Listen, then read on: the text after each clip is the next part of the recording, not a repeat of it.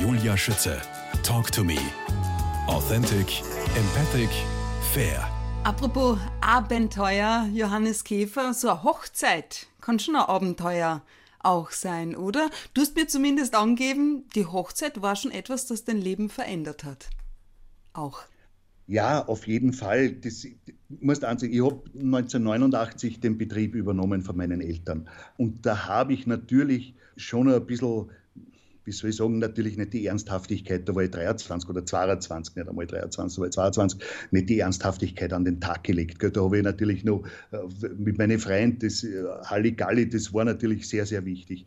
Und ich habe dann 1992 geheiratet ich will dann nicht sagen, dass schlagartig vorbei war, aber dann ist natürlich, wenn du jemanden hast, einen Ehepartner gefunden hast, der bereit ist, mit dir diesen Betrieb zu machen, äh, ganz im Gegenteil, sie, sie wirklich zu verändern, für diese Ausbildung nachzuholen, dann legst einfach mehr Ernsthaftigkeit am Tag und da verändert sich sehr viel im Leben. Gell? Weil du drauf kommst, es geht nicht nur um dich allein, sondern du hast Verantwortung du willst eine Familie gründen. Das sind einfach diese Dinge, wo man irgendwie den Sprung schaffen muss. Es gibt welche, die den Sprung auch nicht schaffen. Sieht man dann eh teilweise, was rauskommt dabei. Aber man muss einfach diesen Sprung schaffen. Viele schaffen ihn. Und dann ist einfach, ich, meine, ich habe seit 28 Jahren geschafft. Das ist, ist schon ein bisschen ein Fossil in dem Punkt. Aber es gibt natürlich mit allen Höhen und Tiefen, aber eine Hochzeit oder eine Heirat, wenn man sich entscheidet, zu sagen, ja, ich bin bereit, mein Leben mit einem Menschen zu verbringen, äh, das muss ein einschneidendes Erlebnis mhm. sein. Für wen es einschneidend ist, der nimmt das nicht ernst. Bei aller Ernsthaftigkeit, wonach hat der Brautstrauß geduftet? Hast du den ausgesucht? Ihr habt gelesen, nach alter Tradition sucht ihn ja tatsächlich und eigentlich der Bräutigam aus. Ja, das haben wir auch schon gehabt, dass der Bräutigam gekommen ist und den Brautstrauß bestellt hat. Aber. Äh, darf ihn vorher auch gar nicht sehen, aber das ist einfach nicht mehr, das ist nicht mehr, da ist das Risiko zu groß. Ah, Hochzeit, die muss stylisch sein. Das Risiko, der erste Scheidungsgrund. bis zum Untersatzal, bis zum, und natürlich auch mit dem, und das machen die Frauen in erster Linie. Ich weiß, den Hochzeitsstrauß, also meiner Frau, hat mein Vater gemacht. Und äh, mein Vater hat die Brautstraße früher gemacht. In den, in den 80er, 90er Jahren, wo wir Hochzeiten gehabt haben, hat das mein Vater gemacht und auch den Brautstrauß meiner Frau hat mein Vater gemacht. Wonach hat er geduftet? Weißt du das noch? Das waren cremefärbige Rosen, kann ich mich erinnern, oder weiße oder leicht cremefärbige Rosen und die duften ganz wenig lila Rosen, gelbe Rosen, die duften alle sehr gut, aber die weißen Cremefärbungen haben einen zarten Rosenduft, aber wirklich stark duften dann die nicht. Ja, offenbar braucht sie das auch nicht, dass es zu stark duftet. Ja, ich glaube, meine Frau hat zu der Zeit schon Parfum verwendet. Ja. Du, wie trocknet man eigentlich Blumen, einen Blumenstrauß richtig? Gibt es da Unterschiede von den Haarsprays auch? Oder sagst du, na bitte äh, nicht, kein Haarspray? Na, also wirklich trocknen, wer das, wer das gut betreiben will, auf jeden Fall kein Sonnenlicht. Also wenn du einen Blumenstrauß, dem Moment, wo du ihn aus der Vase nimmst und sagst, die Rosen, die will man aufgehalten, weiß ich nicht, von meinem Mann kriegt zum 25. Hochzeitstag, diesen Rosenstrauß rausnehmen aus der Vase, solange die Rosen natürlich nur schön sind, verkehrt aufhängen und dort, wo eine sehr trockene Luft herrscht und wo kein Tageslicht hinkommt, Sonnenlicht ist in dieser Trocknungsphase absolutes Gift für die Farben. Die werden verblassen sofort und, und äh, schauen überhaupt nicht schön aus. Also komplett ohne Licht, sehr trockene Luft. Man könnte die Pflanzen vorher noch mit Silikagel behandeln. Das ist Wasserglas, nennen sie das. Noch äh, nie gehört. Ja, das macht die Pflanzen, da bleiben sie ein bisschen geschmeidiger, da werden sie nicht so bröselig, nicht so, so, so brüchig. Da bleiben sie ein bisschen geschmeidiger, äh, wenn man es vorhin so was einwässert. Also Haarspray. Äh, Gibt es ein bisschen so kein Haarspray. Ja, oh. das äh, geht ja auch gar nicht, den Rosenstrauß, den getrockneten, wenn du den dann irgendwo hinstößt, der riecht nach Haarspray. Ja, Nein. das ist richtig. Hannes Käfer, beinahe hättest du mir das alles gar nicht erzählen können, denn als Kind wolltest du nicht unbedingt den Gärtnereibetrieb übernehmen, sondern Schauspieler werden. Aus welchem Grund das? Was hat dich an diesem Gedanken gereizt? Ich weiß es nicht. Es war, es war immer das. Das war, und ich, ich bin auch von der, von der Gartenbauschule heimgekommen und meine um 40 Jahre ältere Mutter, die war tut mir schon 60, hat gesagt, na ja, der habe ich das gestanden. Sage ich, ich würde ganz gern Schauspielschule noch machen. Und die hat einfach nur gesagt, ich habe schon alle möglichen, mal schon überlegt, wie das, wie das äh, sagen sie, und sie sagt dann einfach, naja, wenn du das machen willst, müsstest du das bald machen, weil ich will dann irgendwann einmal in Pension gehen. Gell? Dass ich mir ein bisschen richten kann, weil dann fahren der Papa und die die Systeme over ein bisschen und, und, und Ding. Und ich habe es aber irgendwie nicht auf die Reihe bekommen. Ich habe einfach dann eben ist das ist alles dann so, die Jahre sind vergangen und äh, ich habe daheim dann sehr wohl mehr Erfüllung gefunden, habe dann lang, 15 Jahre lang in einer Theatergruppe mitgespielt und habe Kabarett sogar gemacht mit zwei Frauen. Ich habe mein Echt? Theater und mein Schauspiel zu Hause gehabt und äh, im Laufe der Jahre hat sich das dann eben mit Radio und Fernsehen und und und Wie hat sich das überhaupt ergeben, bitte? Das hat sich eigentlich durch einen reinen Zufall ergeben. Da gab es dieses niederösterreichische Privatradio, das RPN hat das geheißen, das war in St. Pölten. Und da war ein, ein, ein Mädchen in der Wetterredaktion, die kannte meine Frau irgendwie. Und da war die Pamela Grün, hat diese Moderatorin geheißen, die war dann später bei Radio Wien.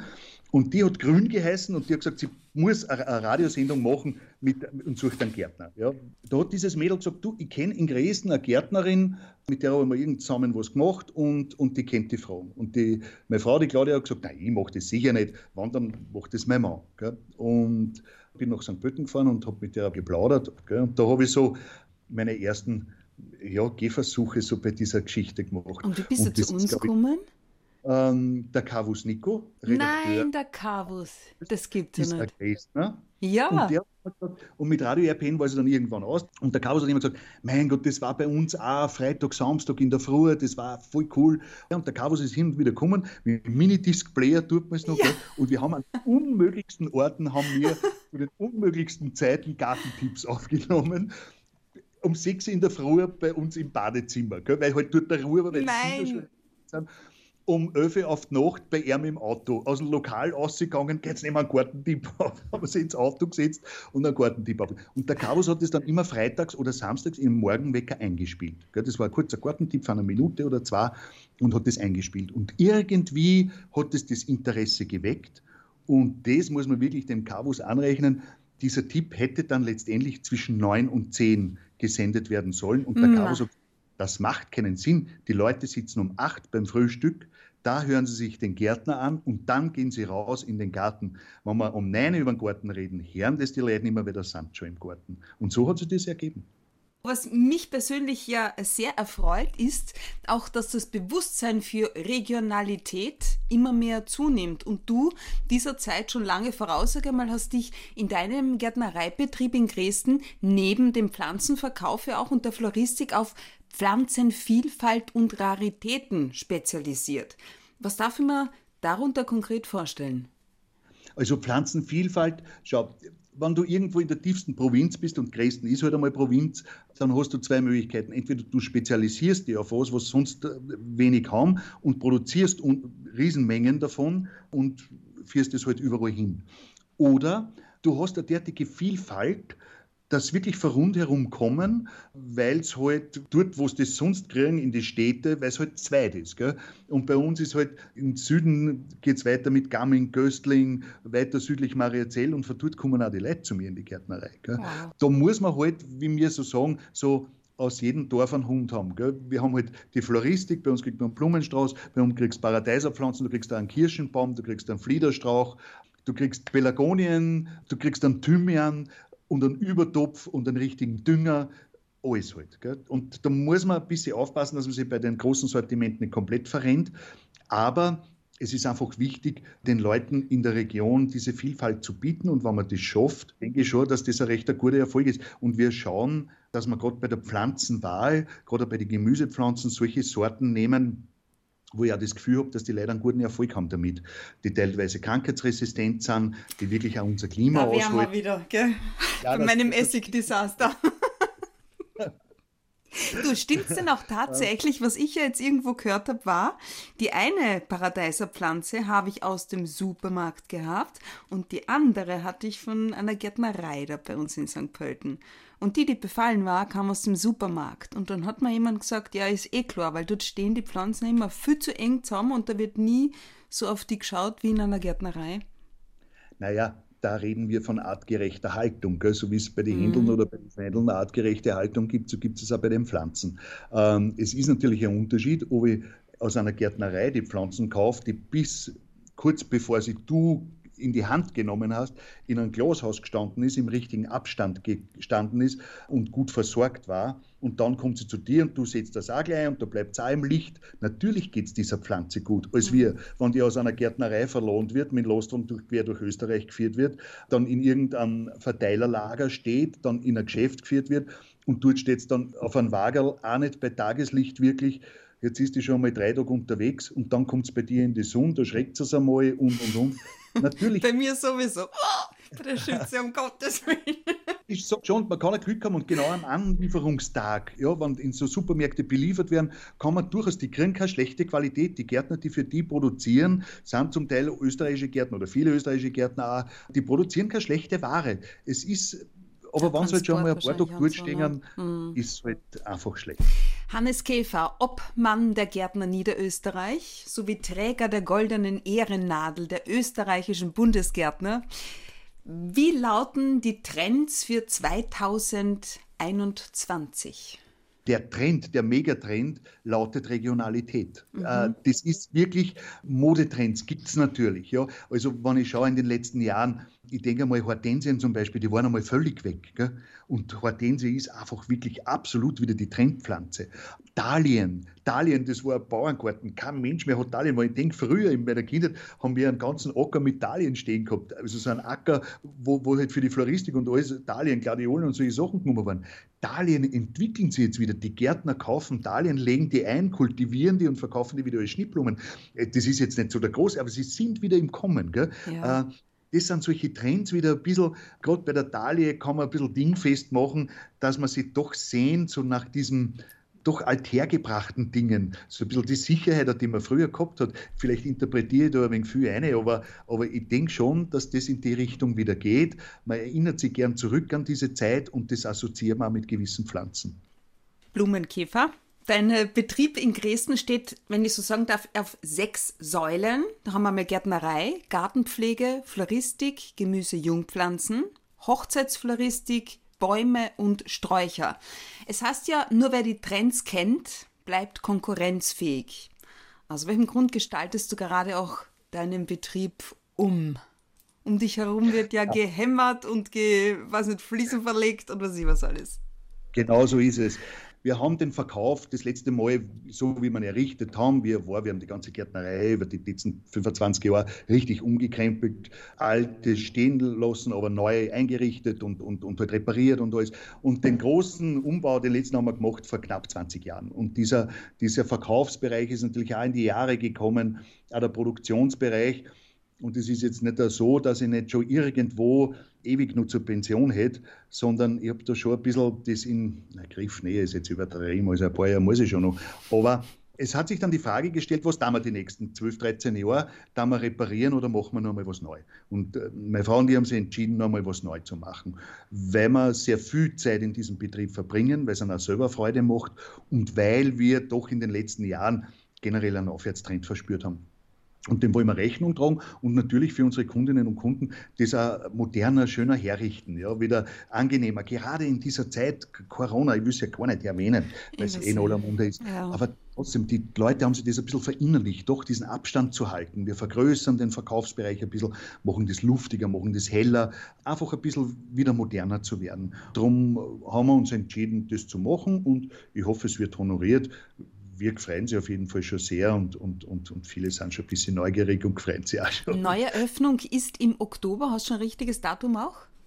Ja, wir wollen das schon Anfang Oktober machen. Das wird der zweite, dritte Oktober voraussichtlich sein. Ja. Vielleicht werden wir es um eine Woche verschieben müssen. Es wird jetzt nicht ganz groß mit Remi-Demi werden, aber bis dorthin wollen wir fertig werden und machen natürlich ein bisschen Eröffnungsangebote.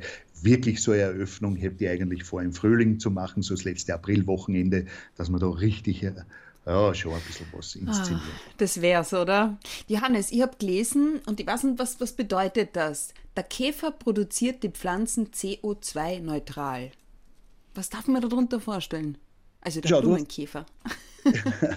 CO2-neutral. In der Düngemittelproduktion wird sehr viel CO2 verbraucht. Gell? Also gerade in der, in der Düngemittelproduktion, Stickstoff wird aus der Luft synthetisiert und das ist sehr energieaufwendig.